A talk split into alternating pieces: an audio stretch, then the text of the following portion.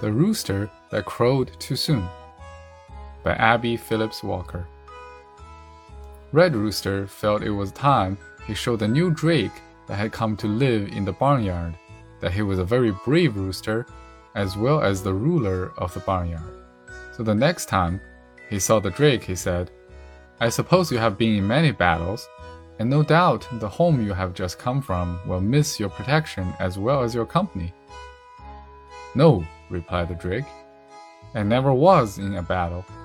I do not quarrel with anyone. I believe in living in peace with all around me. Oh well, that is all very well for you, perhaps, said the rooster. But for me, it is a different matter. I have to protect all the hens and chickens, and I also protect myself. I can whip any roosters around here, and no one dares come into my yard. The drake did not apply, for just then a strange rooster came into the yard, and Red Rooster ran at him with sweeping wings. He pecked at the intruder and sparred him until he was glad to run away. There, what did I tell you? said the Red Rooster, coming back to the Drake. I am the greatest fighter around this part of the country. I am not afraid of anything. Oh, don't talk so much about it, said the dog from his house nearby.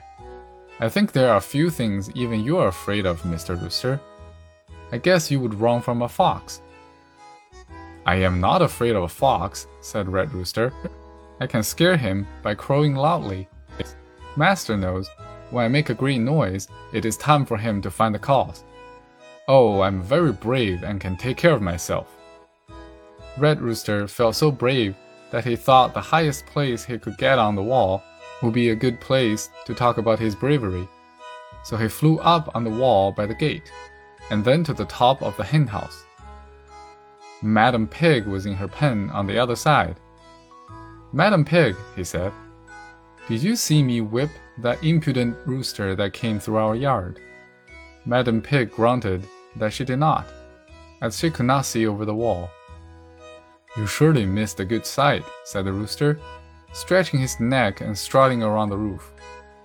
I am a brave fellow. I will never allow anyone to come around here and does not belong here. I have just been telling the new Drake about my prowess and bravery.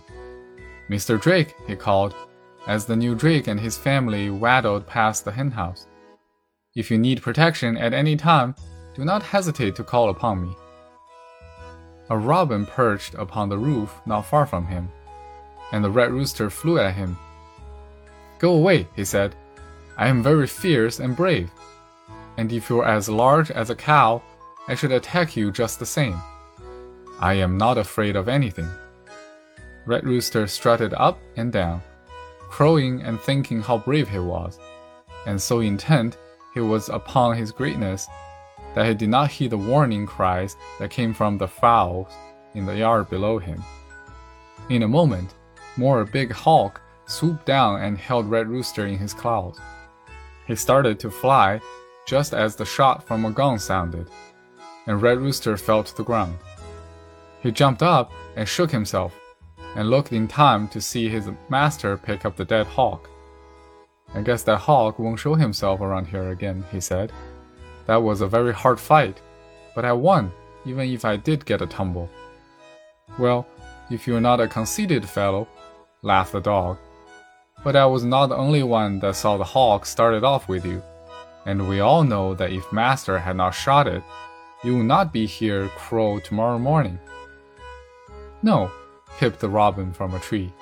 You were telling me how brave you were, and the hawk was not as half as large as a cow. You were not very brave when he came upon you. You did not do a thing.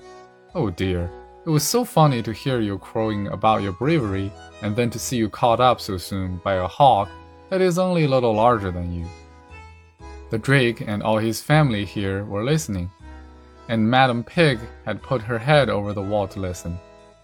Poor Red Rooster felt it was no time to crow about his bravery, so he walked away with all the dignity he could muster. He crowed too soon, said the drake. He crowed too much, said the dog.